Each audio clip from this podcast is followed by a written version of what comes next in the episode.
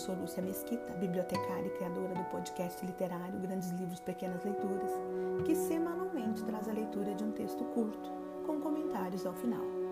Lembrando que os nossos episódios são publicados sempre às quintas-feiras. O episódio de hoje é Uma Vela para Dario, de Dalton Trevisan. Dario vem apressado, guarda-chuva no braço esquerdo. Assim que dobra a esquina, diminui o passo até parar Encosta-se a uma parede. Por ela escorrega. Senta-se na calçada, ainda úmida de chuva. Descansa na pedra o cachimbo.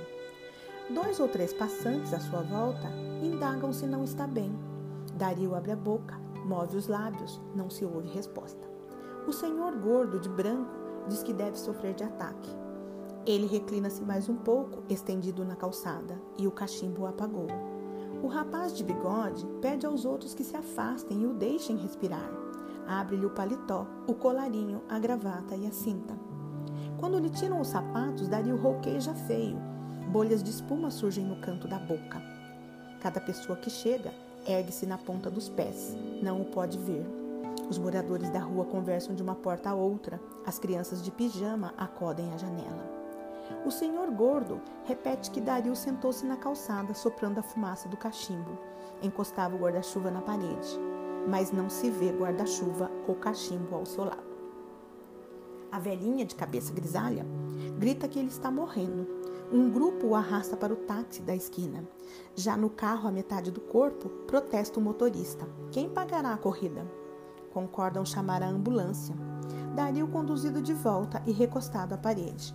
Não tem os sapatos, nem o alfinete de pérola na gravata. Alguém informa da farmácia na outra rua. Não carregam Dario além da esquina, a farmácia no fim do quarteirão, e além do mais, muito peso. É largado na porta de uma peixaria.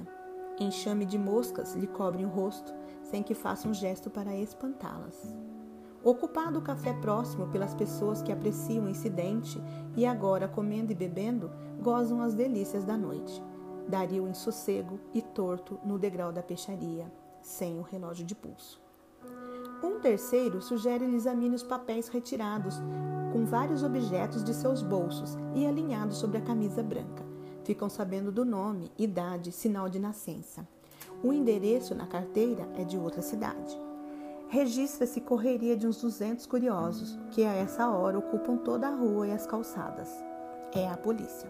O carro negro investe a multidão. Várias pessoas tropeçam no corpo de Dario, pisoteado 17 vezes.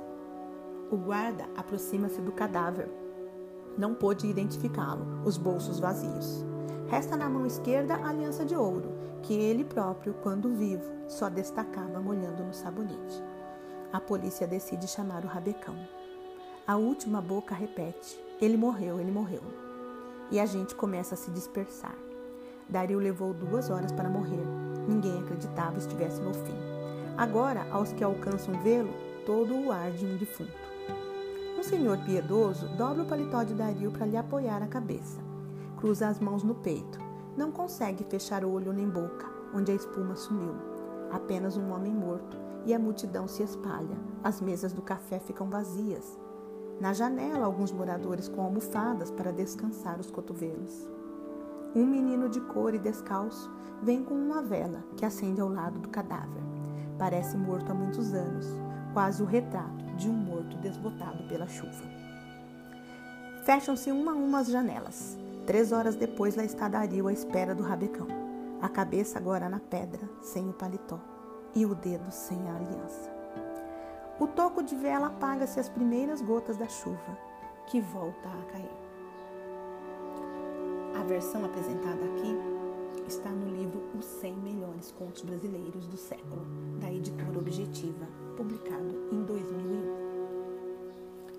Utilizando uma linguagem simples e direta, Dalton Trevisan nos presenteia com esse conto, publicado inicialmente na década de 60, e traz uma crítica à sociedade contemporânea, que, envolta em problemas sociais, econômicos e culturais, tornou-se também uma sociedade individualista na qual cada pessoa preocupa-se apenas consigo mesma e com seus problemas, se esquecendo da compaixão e do respeito pelo outro. Porém, no final, ele nos surpreende com algo que pode ser entendido como uma esperança, quando aquele menino chega com a vela, demonstrando solidariedade àquele homem morto. O nome completo do escritor curitibano é Dalton Gerson Trevisan. Por ter sido sempre contra a divulgação de seu nome na mídia, acabou criando um mistério em torno de si e de suas obras. Trevisan é avesso a fotografias para a imprensa e dificilmente dá entrevistas. Seu apelido, o Vampiro de Curitiba, refere-se a um livro que publicou no ano de 65 e também pela sua recusa em aparecer na mídia. O escritor dificilmente recebe a visita de estranhos.